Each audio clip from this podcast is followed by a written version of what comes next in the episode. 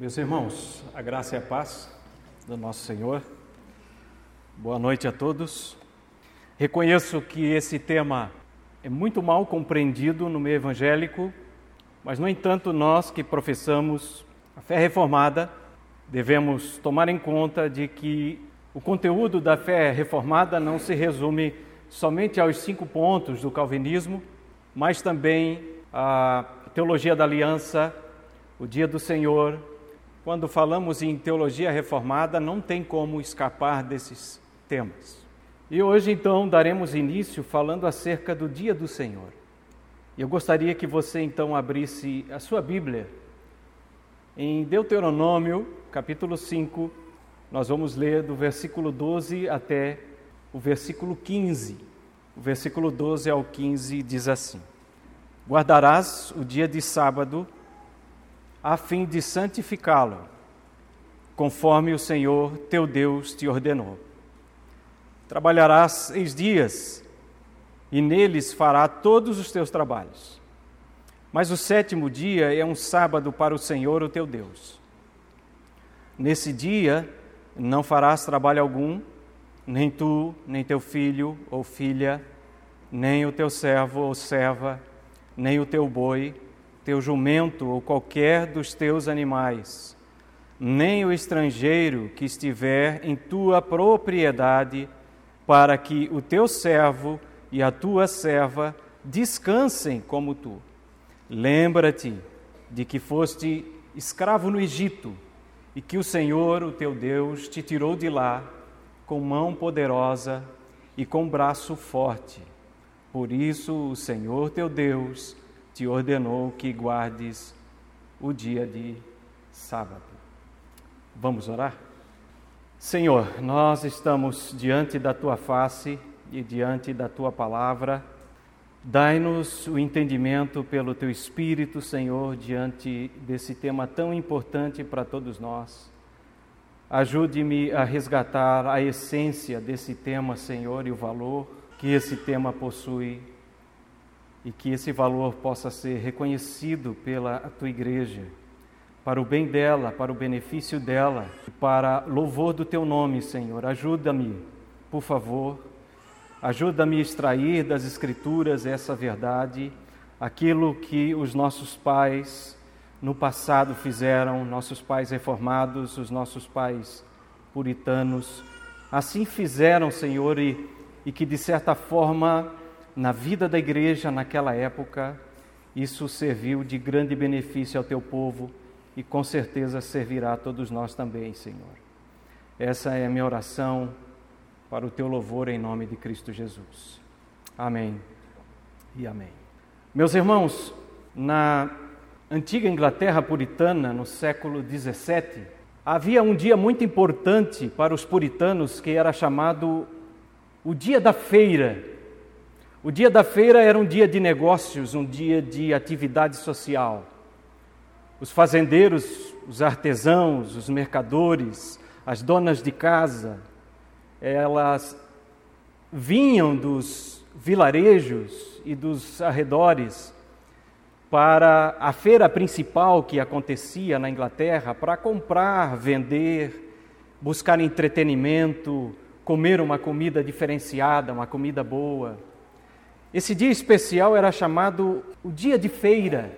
Os puritanos tinham a crença de que Deus então destinou um dia especial para que houvesse, houvesse transações entre o povo de Deus e o seu Deus. Os puritanos, então, carinhosamente chamavam esse dia, o dia de sábado, ou o dia do Senhor, o dia de descanso, chamavam o dia da feira da alma. Ao se referirem ao sábado como o dia da feira da alma, os puritanos então nos lembram que Deus nos deu um dia acima de todos os outros, para que nós possamos então conduzir negócios e esses espirituais. O propósito, irmãos, do quarto mandamento é nos libertar dos nossos negócios ordinários daqueles negócios diários, de forma então que agora, livremente, possamos ter um negócio, fazermos negócios com Ele, com o nosso Deus, nesse bendito dia chamado Dia da Feira da Alma. E esse entendimento dos puritanos, ele é melhor demonstrado quando a confissão de fé de Westminster foi escrita. Se você olhar, por exemplo, o capítulo 21 e a seção 7, você vai ver os puritanos falando exatamente acerca disso. Que diz assim: Como é lei da natureza que, em geral, uma devida proporção de tempo seja destinada ao culto de Deus, assim também em Sua palavra, por um preceito positivo, moral e perpétuo, preceito que obriga a todos os homens, em todas as épocas, Deus designou particularmente um dia em sete para ser um sábado, que é igual descanso, santificado por Ele, desde o princípio do mundo até a ressurreição de Cristo. Esse dia foi o último dia da semana, e desde a ressurreição de Cristo, foi mudada para o primeiro dia da semana, dia em que a Escritura é chamado, dia que na Escritura é chamado Dia do Senhor, ou seja, o domingo, e que há de continuar até o fim do mundo como o sábado cristão. O que eu quero tratar com os irmãos aqui nessa noite, irmãos, não é buscar apenas uma persuasão ou persuadir os irmãos de que de fato a guarda de um dia é um mandatório do Senhor, é uma ordenança do Senhor. Não quero apenas convencê-los intelectualmente, mas como igreja reformada, talvez nós estamos aqui diante de um trabalho muito mais exigente do que persuadir alguém. Eu gostaria, irmãos, que quando falarmos do dia do Senhor, que pudéssemos então resgatar a alegria, o regozijo, a felicidade de que esse dia, que o dia do Senhor pode nos dar. Resgatar o dia do Senhor, irmãos, talvez seria uma forma de não permitir que a cultura perniciosa, a cultura contemporânea, venha formatar a nossa vida espiritual e a vida espiritual dos nossos filhos. Mais do que um convencimento intelectual, eu gostaria de que esse tema trouxesse vida à sua vida cristã, regozijo à sua vida cristã, regozijo na criação dos seus filhos no dia do Senhor. Nós lemos Deuteronômio, Moisés está repetindo aqui a lei que ele deu ao povo no capítulo 20 de Êxodo. Lei essa que ele recebeu do próprio Deus, escrito pelo dedo de Deus, essa lei que foi dada no Monte Sinai. Há um fator bem importante, irmãos, que nós precisamos entender dentro da visão reformada e da visão aliancista. Vários reformadores, por exemplo, eles optaram por dividir a lei em três categorias. Isso é importante para entendermos o contexto, onde se encaixa então a lei do dia do Senhor.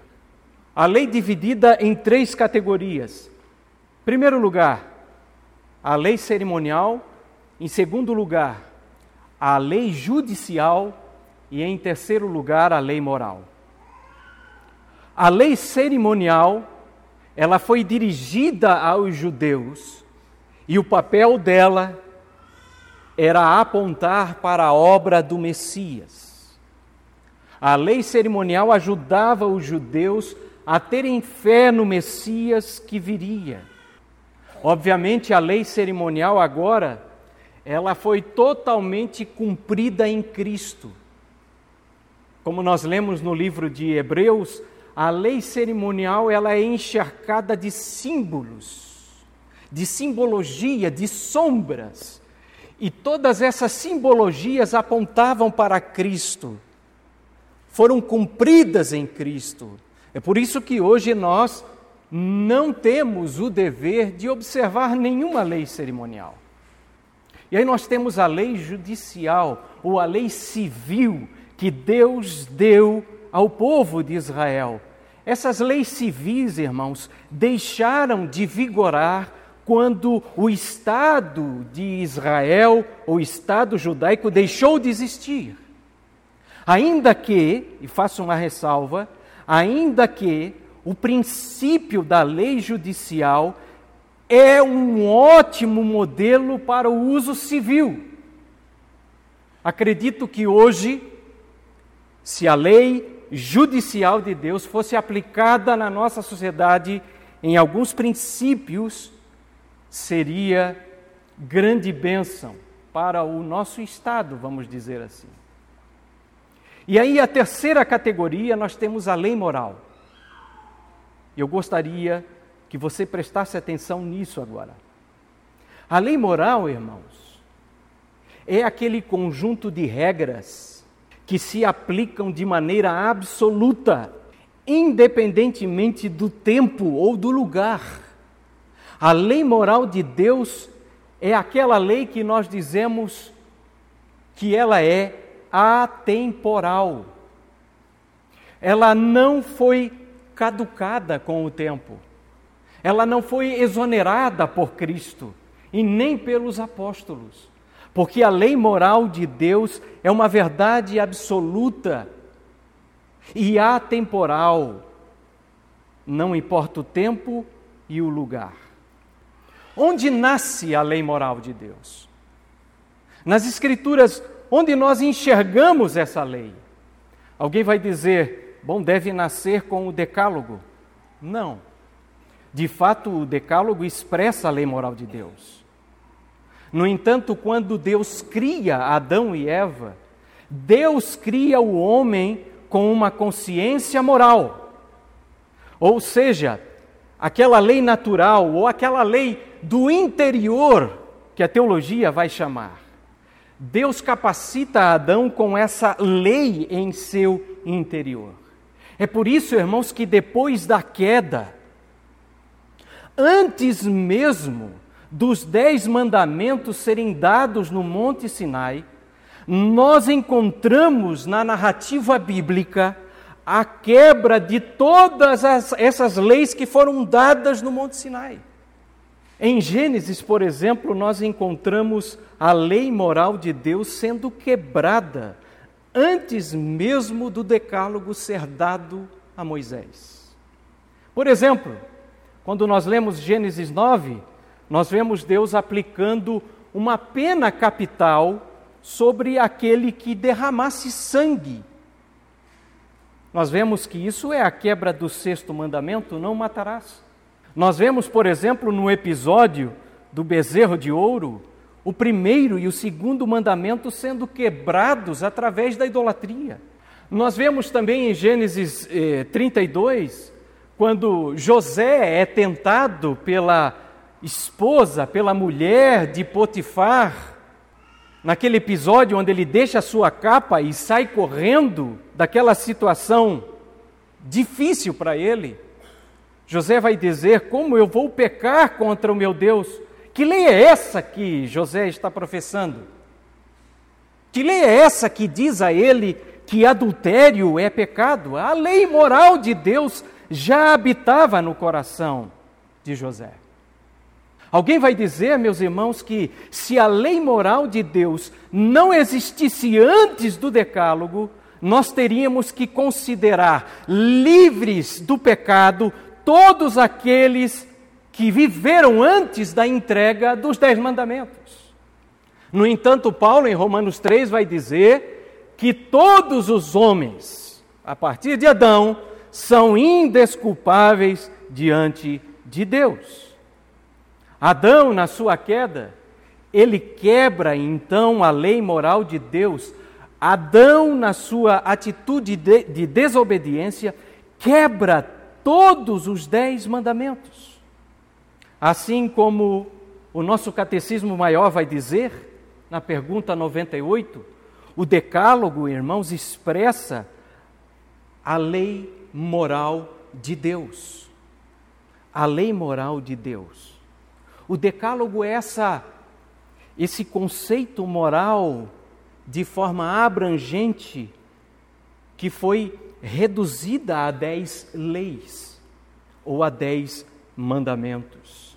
E é interessante observar, irmãos, a atemporalidade da lei moral de Deus, ela é revelada quando Moisés recebe o decálogo de forma negativa. Não faça isso, não faça aquilo, não matarás. Por que, que Deus dá os seus mandamentos de forma negativa? Porque isso é uma prova de que Deus está conceituando algo que já era previamente conhecido no coração do seu povo. O que eu quero dizer com isso? Que a lei que estabelece o dia do Senhor, ela exatamente está enquadrada, irmãos, na categoria de lei moral. Nós podemos afirmar então que o preceito moral do dia do Senhor também veio antes da lei no Sinai. E quando nós olhamos as páginas de Gênesis, por exemplo, nós vemos ali princípios, projetos, protótipos desse período de adoração. Em que sentido, Fernando? Por exemplo, em Gênesis 3:8, a Bíblia diz que na viração do dia, Deus visitava de, de alguma forma muito especial Adão e Eva. Nós vemos ali um espaço de tempo cíclico, um espaço o término de um dia e Deus então se aproximando do homem e da mulher para ter comunhão com eles. Mais à frente, Gênesis 4:3, a Bíblia vai falar que passando algum tempo, Caim e Abel trouxeram as suas ofertas. Ou seja, o final de um período, depois de um tempo, Caim e Abel traz uma oferta de adoração a Deus. Em Gênesis 8, Noé, a cada sete dias, soltava uma ave, uma pomba, para verificar se as águas já haviam abaixado. A cada sete dias. Parece que o povo da antiga aliança, mesmo antes de Êxodo 20, já tinha essa consciência de que o homem vive um tempo e um tempo é determinado para Deus também. Quatro capítulos antes de Gênesis 20, nós temos o relato do maná em Êxodo, em Êxodo 20. Nós temos em Êxodo 16 Deus ordenando o povo a não coletar o maná no sétimo dia, dizendo: Vocês coletarão no sexto dia, no sétimo vocês não coletarão, porque é dia de descanso. A lei moral de Deus sendo gravada no coração dos homens.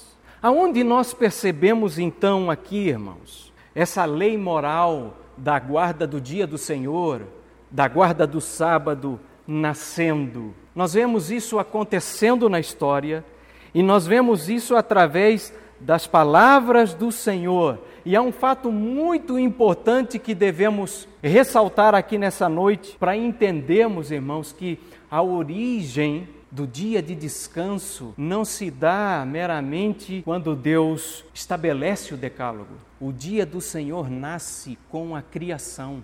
Perceba aqui em Deuteronômio 5,12, Deus vai dizer o seguinte: Guardarás o dia de sábado, a fim de santificá-lo, conforme o teu Deus te ordenou. Conforme o teu Deus te ordenou. O que Deus está falando aqui? Vamos fazer uma ponte. Deus está dizendo para guardar um dia de sábado. Se Deus está ordenando algo, Deus está dizendo algo que já havia sido estabelecido. Não é nada desconhecido que Deus está determinando aqui. Quando nós fazemos uma ponte de Deuteronômio 5,12 até Êxodo 20, onde Deus entrega o decálogo ao povo, quando nós chegamos ao versículo 11, quando Deus está falando acerca do quarto mandamento, ele relaciona a entrega do quarto mandamento, a guarda do quarto mandamento, com a criação, dizendo que ele, havia descansado no último dia. Essa lei moral da guarda do dia do Senhor, ela nasce na criação, juntamente com a criação. E aí eu gostaria que você abrisse a sua Bíblia em Gênesis 2, versículo 1 ao 3. Aonde, Fernando, a guarda do sábado, ou o princípio moral da guarda do sábado, nasce com a criação? Gênesis 2, versículo 1 a 3, que diz assim: Assim foram concluídos os céus e a terra e tudo o que neles há. No sétimo dia, Deus já havia concluído a obra que realizara, e nesse dia descansou. Nesse dia descansou. E veja o que ele fez com esse dia. Abençoou Deus o sétimo dia e o santificou, porque nele descansou de toda a obra que realizara na criação. Pense comigo, irmãos. Nos capítulos 1 e 2, nós vemos Deus estabelecendo algumas ordenanças. Quais? A ordenança do trabalho, a ordenança do casamento e a ordenança da santificação do sétimo dia. Assim, irmãos, como são permanentes a ordenança do trabalho, a ordenança do casamento, assim é permanente a ordenança do sábado. Essas ordenanças visavam regulamentar o relacionamento de Deus com os seus semelhantes humanos. Veja que Deus coloca a ordenança do sábado, exatamente com ordenanças importantes como a do trabalho e do casamento, que mantém a sociedade até hoje. Remova essas ordenanças e você destrói a humanidade. Como Deus aqui institui e estabelece a guarda do sábado? O mais interessante, irmãos, que ela se dá por dois meios. Primeiro, Deus estabelece a santificação do sábado através do seu próprio exemplo e através das suas palavras através do seu próprio exemplo e através das suas palavras, através do exemplo de Deus. No versículo 2 diz que Deus descansou. Nós precisamos entender, por exemplo, o que significa Deus descansou. Quando a Bíblia diz que Deus não dorme, é verdade? Que Deus não dormita? Vamos tentar entender o que significa o descanso de Deus. Em primeiro lugar, irmãos, o texto, quando declara que Deus descansou, está dizendo que a obra de Deus está completa. A obra da criação estava completa. Tudo o que Deus determinou criar, Ele completou, Ele o fez. Não significa que o descanso de Deus é uma ociosidade ou que criar trouxe fadiga ao Senhor. Não. Até porque Cristo, lá em Mateus 5, vai dizer que ele e o Pai continuam trabalhando. Ou seja, Deus conclui a obra da criação, mas todavia Deus não abandona a sua criação e continua, através da providência, trabalhando em favor da sua criação. Através da redenção de Cristo, Deus está trabalhando em favor da sua criação. Então, dizer que Deus descansou é dizer que ele completou cabalmente a sua criação. Em segundo lugar, Deus descansou para expressar um deleite, um prazer que ele sente ao criar. O termo descanso aqui, irmãos, é mais do que dizer que estava fadigado. Não. O texto aqui no original significa tomar alento, é ser tomado por uma alegria, por uma contemplação. Alguns eruditos vão dizer que Deus, naquele momento, fez como todo artista faz. Quando ele completa a sua obra, o artista dá dois ou três passos para trás para ter uma visão mais plena e completa da sua obra.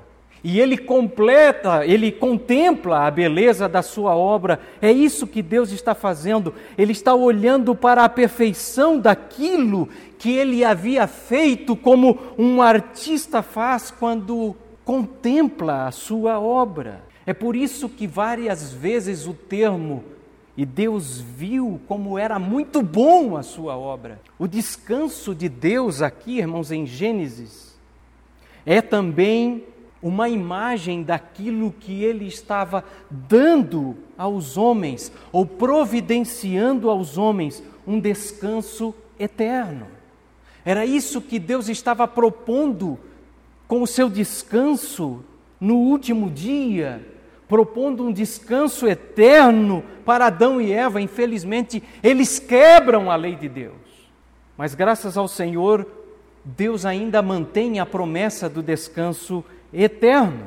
Talvez seja por isso que no, no, no, último dia, no sétimo dia, irmãos, não está registrado aquilo que está registrado nos seis primeiros dias, que é o ciclo de tarde e manhã. No sétimo dia não há isso, demonstrando a eternidade desse dia. O descanso de Deus aqui é um tipo de descanso eterno que Ele vai providenciar então por meio de Cristo Jesus, que é o nosso sábado eterno. Deus dá provas pelo seu exemplo de que Ele santifica um dia. E Ele dá provas também pelas suas próprias palavras. Nós lemos aqui no versículo 12, Deus dizendo: Guardarás o dia de sábado a fim de santificá-lo conforme o Senhor teu Deus te ordenou. Que ordenança é essa? Deus te ordenou onde? Faça a ponte. Volte a Êxodo 20, 11. De Êxodo 20, 11, faça a ponte para Gênesis 2, versículo 1, versículo 3. Deus te ordenou guardar o dia do Senhor na criação. Êxodo 20, versículo 8. Lembra-te do dia de sábado para santificá-lo. Que lembrança é essa? Gênesis 20, 11. A menção que Deus faz acerca da criação. Assim, irmãos, as palavras do Senhor mostram que o dia do Senhor não foi estabelecido no Monte Sinai, mas foi estabelecido pelo próprio exemplo de Deus na criação. Podemos concluir então que esse mandamento, por ser uma lei moral, esse mandamento se mantém na nova aliança. E como nós lemos aqui na nossa confissão de fé, na nova aliança, o dia do Senhor sofreu uma transição de sábado para o domingo. Os teólogos vão dizer que aqui há uma lei positiva. O que está pontuando nesse mandamento não é um dia propriamente dito, mas é o seu valor moral que permanece. O valor moral de um dia ser destinado à adoração. E por essa lei ser uma lei moral, ela pode sofrer mudanças no dia, mas no valor moral, não. No seu valor moral, não. E nós vemos isso, irmãos, claramente nos textos da nova aliança. Você talvez deve estar se perguntando, Fernando, mas Jesus não aboliu o sábado? Para os antissabatistas, sim.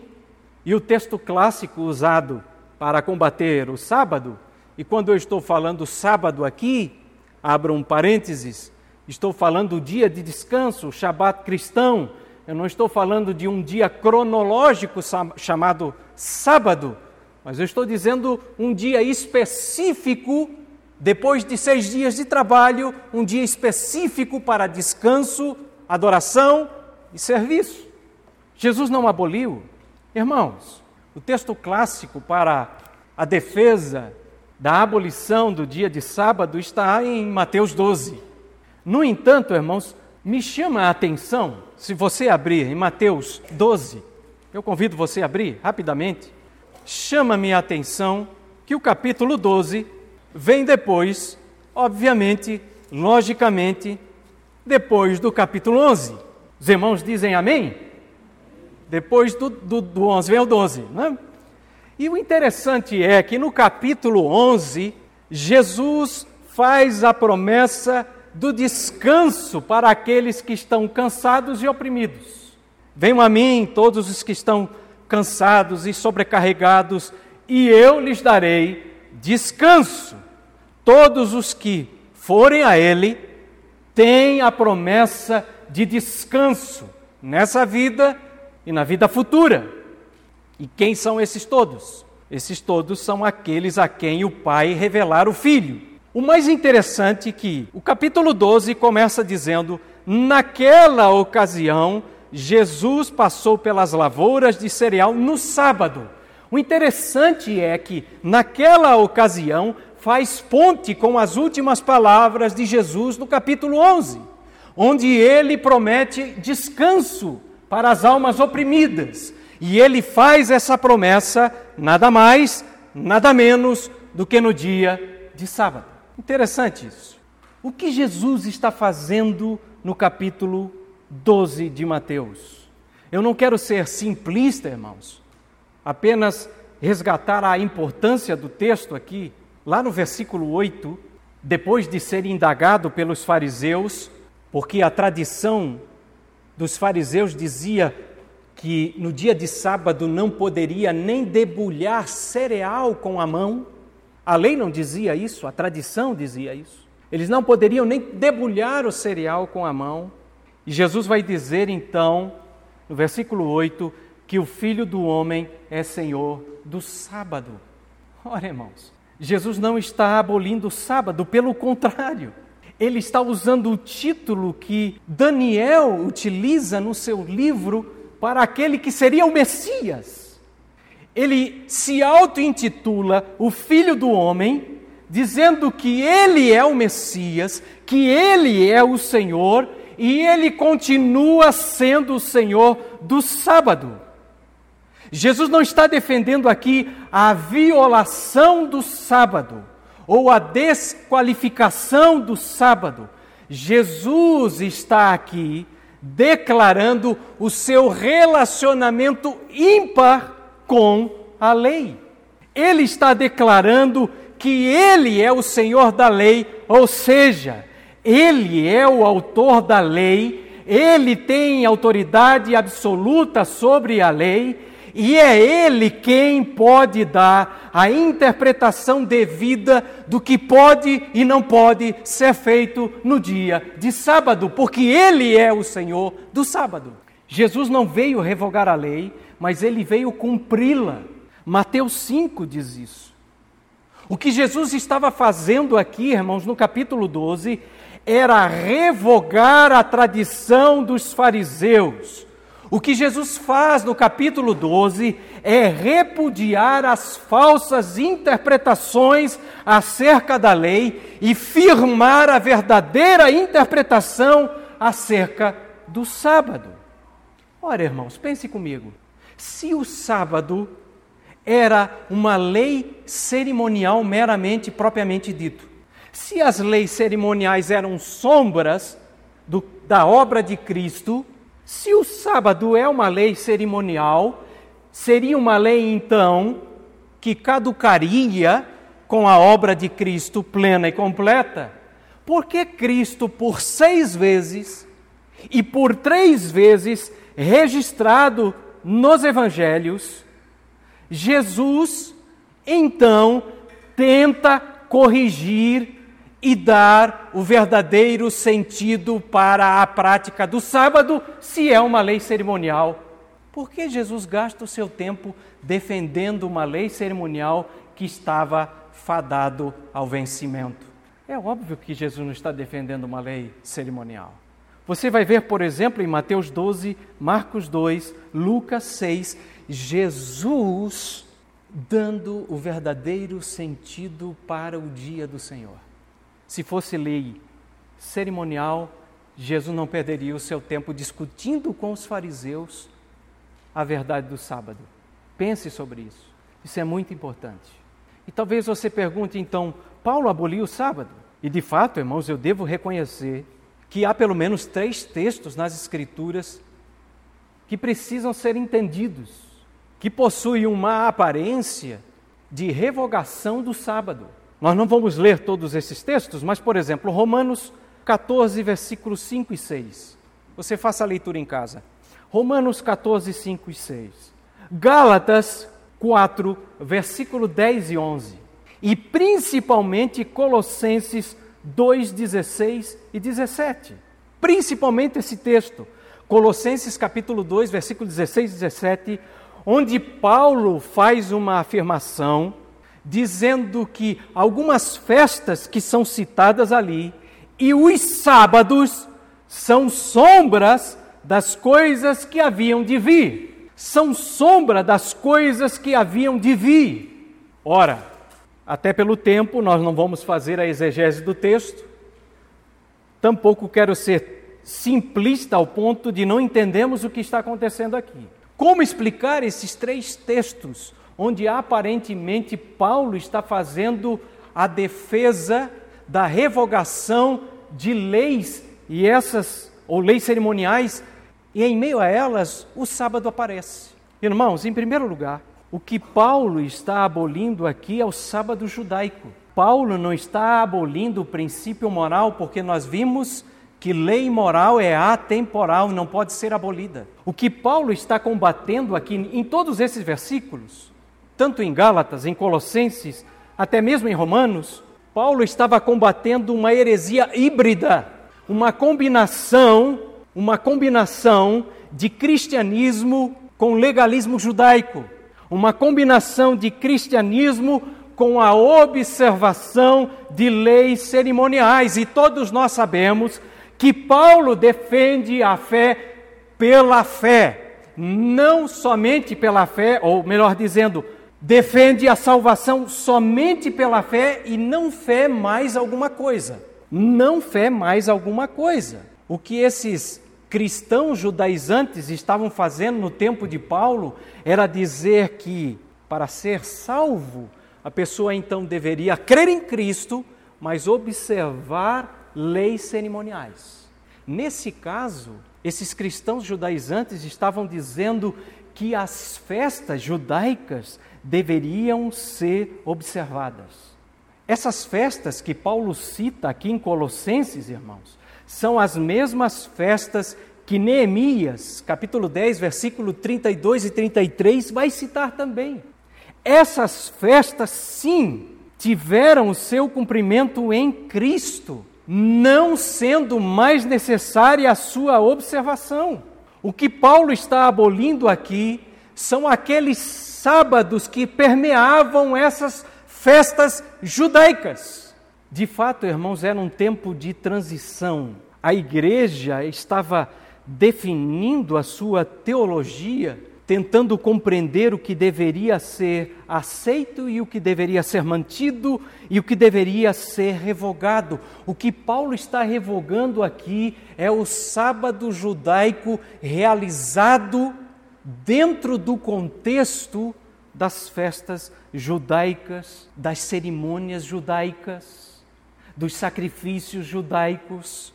E Paulo estava dizendo: esse tipo de sábado não deve ser observado, até porque vocês são salvos pela fé e somente pela fé. Somente pela fé.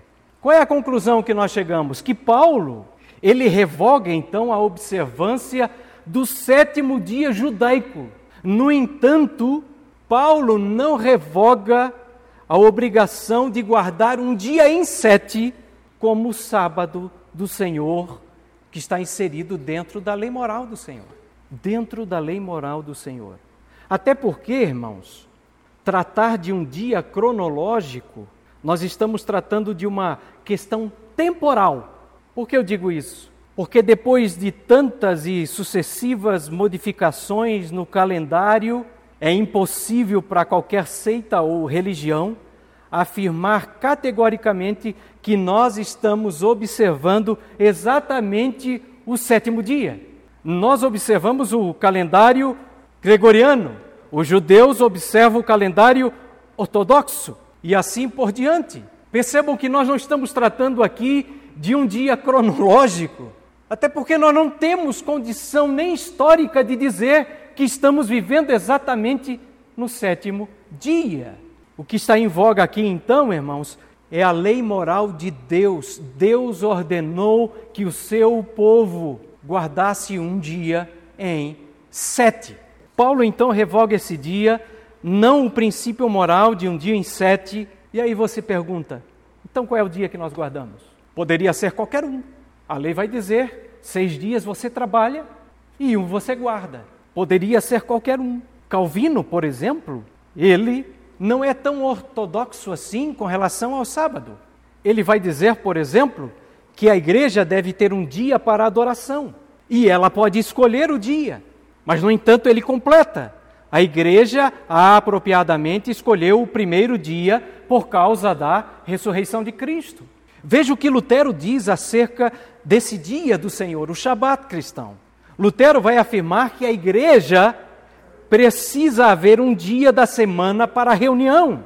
Como o domingo foi consentido unanimemente pela igreja, geraria confusão e resultaria em confusão uma inovação desnecessária. O que Lutero está dizendo aqui? A igreja escolheu um dia, esse dia é o domingo. Tentar atribuir um outro dia é criar uma inovação desnecessária. Qual o dia então devemos guardar? Qual deles? Aonde nós podemos observar nas Escrituras um dia ideal para praticar o sábado cristão? Meus irmãos, nós vemos que na história da igreja, e a nossa confissão de fé vai dizer que o sábado judaico passou agora para o domingo cristão, o dia do Senhor. É onde nós vemos essa mudança. O reverendo Paulo Brasil, por exemplo, ele vai dizer que em Levítico 23 nós temos o germe da mudança. Se você ler Levítico 23, você vai ver que as três principais festas de Israel tinham eventos importantes acontecendo no dia imediato após o sábado. Esse dia era o domingo. Esse dia era o domingo. O princípio da mudança do sábado para o domingo transita dentro da própria lei. Que sentido? Nós observamos então que a lei nasce, a lei moral da observância do sábado nasce na criação. Deus diz que descansou nesse dia. Uma outra atribuição que ele faz para que o povo observasse o sábado é a memória que ele traz da libertação do Egito, da libertação do Egito. Ele diz: lembre-se que vocês estavam lá como escravos no Egito, eu os libertei do Egito. E ele atribui essa libertação ao memorial do sábado. O que isso representa, irmãos? A redenção de Israel do Egito representa a nossa redenção. Todos nós também estivemos debaixo do poder egípcio desse mundo. O sábado representa a nossa redenção em Cristo. E a obra de Cristo foi aceita pelo Pai na sua ressurreição. Cristo completa a sua obra no primeiro dia da semana, na sua ressurreição. Como Deus descansa no sétimo dia da sua obra, Cristo descansa da obra da redenção no primeiro dia da semana, no dia da, re, da ressurreição, no dia do Senhor. E parece que esse foi o evento que marcou a igreja ao ponto dela começar a realizar os seus principais eventos no dia de domingo. Por exemplo, a ressurreição de Cristo se dá no dia de domingo. João 21, Jesus aparece aos discípulos no dia de domingo. Ele aparece novamente aos discípulos num dia de domingo, João 20. O Espírito Santo desceu no dia de Pentecostes. O dia de Pentecostes era um domingo, Levítico 23. E nesse domingo, o primeiro sermão sobre a morte e ressurreição de Cristo foi pregada por Pedro em Atos 2,14, onde 3 mil pessoas se converteram. Aonde? No dia do Senhor, domingo. Em Troade, os crentes se juntaram para adorar, e aí nós temos a bela pregação de Paulo que fez aquele menino dormir na janela. Êxodo 20, capítulo 7. Atos 20, capítulo 7. Paulo instrui os cristãos, os crentes, a trazerem as suas contribuições no dia do Senhor no dia do domingo. 1 Coríntios 16, 2. Ora, parece-me que um costume está acontecendo aqui. Paulo atribuindo que as ofertas fossem coletadas no dia de domingo, parecia que isso era comum entre os irmãos. Jesus então aparece a João na ilha de Pátimos no dia de domingo. Então nós temos provas bíblicas de que o dia do Senhor passa a ser o domingo. Agora você talvez me pergunte de que forma eu devo santificar o dia do Senhor? De que forma eu devo fazer isso? Algumas coisas importantes aqui, irmãos, eu espero concluí-las. Dentro desse texto que nós lemos em Deuteronômio 5:12, do 12 ao 15, o Senhor vai dizer o seguinte: guarda o dia de sábado. A palavra guardar aqui, irmão, significa tratar com respeito, com cuidado. Em Êxodo 20, o Senhor vai dizer: lembra. A palavra lembrar aqui não é simplesmente ter assim um relapso mental, mas a palavra lembrar aqui é lembrar como memorial, é lembrar para observar, para celebrar. Em, em Isaías 58, 13, o Senhor vai dizer: honra esse dia, honra esse dia.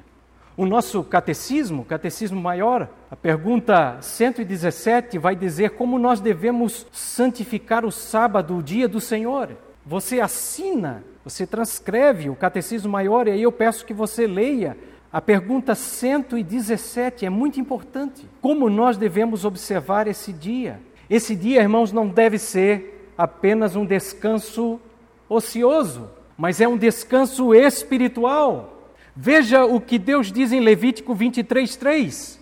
Acompanhe comigo.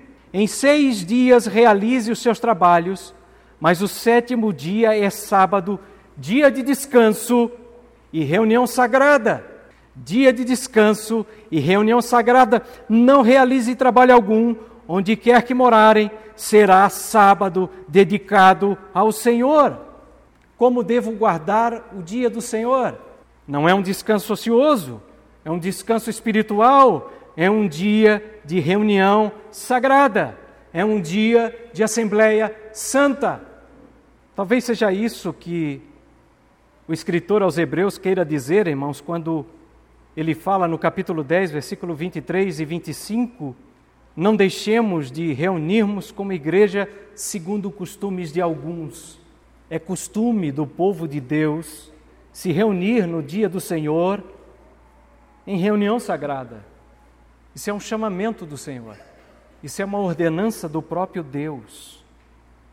Irmãos, nós devemos olhar agora então para o dia do Senhor como uma providência de Deus para nós. Como providência de Deus para nós.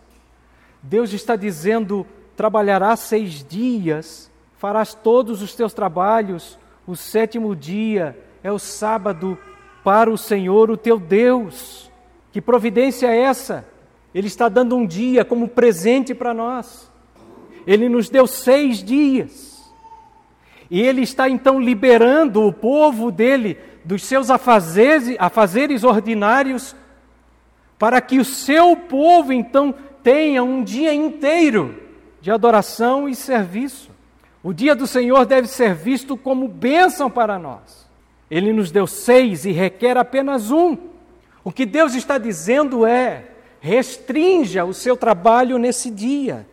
E a palavra trabalho, aqui em Deuteronômio 5,12, é tanto trabalho manual como trabalho vocacional. Obviamente, nós não estamos tratando aqui daquele trabalho, daquele exercício que é necessário de obras de misericórdia. Mas Deus está conclamando o seu povo, dizendo: restrinja o trabalho de vocês. E Deus continua dizendo: restrinja as, as distrações de vocês. Aonde Deus diz isso? Isaías 58, 13. Não sigam o caminho de vocês, não façam o que bem vocês quiserem, não falem futilidades. Deus está dando um sentido santo ao seu dia. É uma providência de Deus, onde Ele está dizendo: vocês têm seis dias para praticar aquilo que vocês gostam de fazer, no entanto, no meu dia, pratiquem aquilo que eu determinei vocês fazerem. E essa providência é para toda a família, não é só para os pais, não. Ele vai dizer: nesse dia, nem tu, nem teu filho, nem a tua filha, essa providência de descanso, de serviço, de adoração no dia do Senhor é para os filhos também. Restrinja o trabalho, as distrações, os trabalhos ordinários, para que a família de vocês seja abençoada. E a responsabilidade disso, irmãos, o Catecismo Maior, na pergunta 118, vai nos responder que a responsabilidade de fazer com que a família ame o dia do Senhor recai sobre os chefes da família. É responsabilidade sua, pai e mãe, de fazê-lo. Deus é tão misericordioso que, dentro da sua providência, da guarda do dia, há providências aqui de princípios sociais e culturais. Ele está dizendo: nem teu servo, nem teu boi, nem teu jumento, nem os teus animais, nem o estrangeiro que estiver na tua propriedade deve trabalhar naquele dia, deve descansar como tu. Deus está preservando aqui a sociedade, preservando os trabalhadores, preservando aqueles servos públicos, né? que hoje nós não temos mais servos como antigamente, né? mas nós temos servos públicos. Quais são os servos públicos? Frentista, o mercado, o shopping. Nós estamos dizendo, estamos atribuindo de que o dia do Senhor não há sentido quando optamos em fazer com que os outros trabalhem a nosso favor. Aí você diz, Fernando, mas eles são incrédulos, eles não conhecem nada de Bíblia, eles não conhecem nada do dia do Senhor. E aí o texto vai dizer: até o estrangeiro tem que descansar nesse dia. O estrangeiro é aquele indivíduo que não entendia nada de lei, que não fazia parte do pacto de Israel, era o incrédulo da sociedade de Israel. Esse indivíduo também deveria ser poupado. Isso tem implicações até ecológicas, irmãos. Se muitas empresas, por exemplo, deixassem a sua ganância e parasse pelo menos um dia da semana de exercer o seu trabalho, algumas, obviamente, algumas não podem parar. Haveria menos poluição, haveria menos desgaste de material, de máquinas, que são os animais aqui, desgaste humano, que muitas famílias foram destruídas por, da, por conta da exageração do trabalho. Então Deus está trazendo uma providência para nós, e eu termino, irmãos, falando sobre o princípio do dia do Senhor. Qual é a base disso, Fernando? E é isso que eu gostaria que os irmãos guardassem em vosso coração de que essa lei não é determinada no Sinai, ela nasce com a criação. O dia do Senhor é um princípio que nasce com a criação. Assim como Deus contemplou a obra finalizada, o dia do Senhor nos chama a isso, um dia de contemplação ao Criador. Deus deve ser contemplado e adorado nesse dia. Um outro princípio importante é que, assim como Israel foi liberto do Egito, irmãos, o dia do Senhor nos traz um princípio de redenção. Você foi salvo por Cristo. Você foi redimido por Cristo. Você foi liberto do pecado do mundo e de Satanás quando Deus conclama um dia de descanso, Ele está dizendo: lembre-se do que eu fiz por você. Eu redimi você, eu salvei você. Adore a obra da redenção no Shabat pactual de Deus, onde Ele redime o seu povo e salva o seu povo. Nós fomos libertos por Cristo. E talvez a última objeção é essa, Fernando: ninguém consegue guardar o dia do Senhor. Ninguém consegue, dessa forma como você está falando, ninguém consegue. E aí eu devo fazer uma outra pergunta para os irmãos: qual é o mandamento que você consegue guardar com perfeição? Qual é o mandamento que você consegue guardar da forma que Deus requer?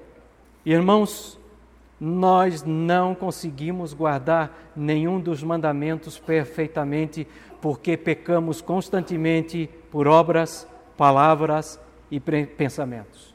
Então eu quebro o quarto mandamento também. Eu peco quando não guardo o quarto mandamento. O que eu faço, Fernando? Eis aí a grande verdade do quarto mandamento.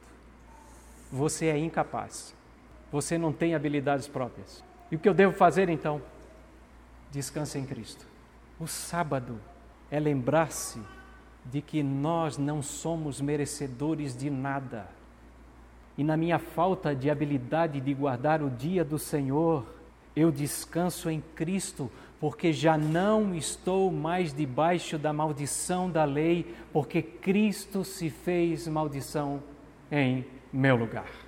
Ainda que amamos a lei moral de Deus, ainda que amamos o dia do Senhor, nós não estamos mais debaixo da condenação da lei moral de Deus, porque Deus nos justificou em Cristo, nós fomos resgatados pelo sangue de Cristo, a maldição da quebra da lei foi lançada sobre Cristo e nós então estamos cobertos pela graça do nosso Senhor. Por isso, quando você estiver tentando guardar o dia do Senhor, e é o seu dever, e você não conseguir fazê-lo, lembre-se que o grande objetivo desse dia é adorar e servir engrandecer a Deus pelo seu Filho Jesus que nos salvou.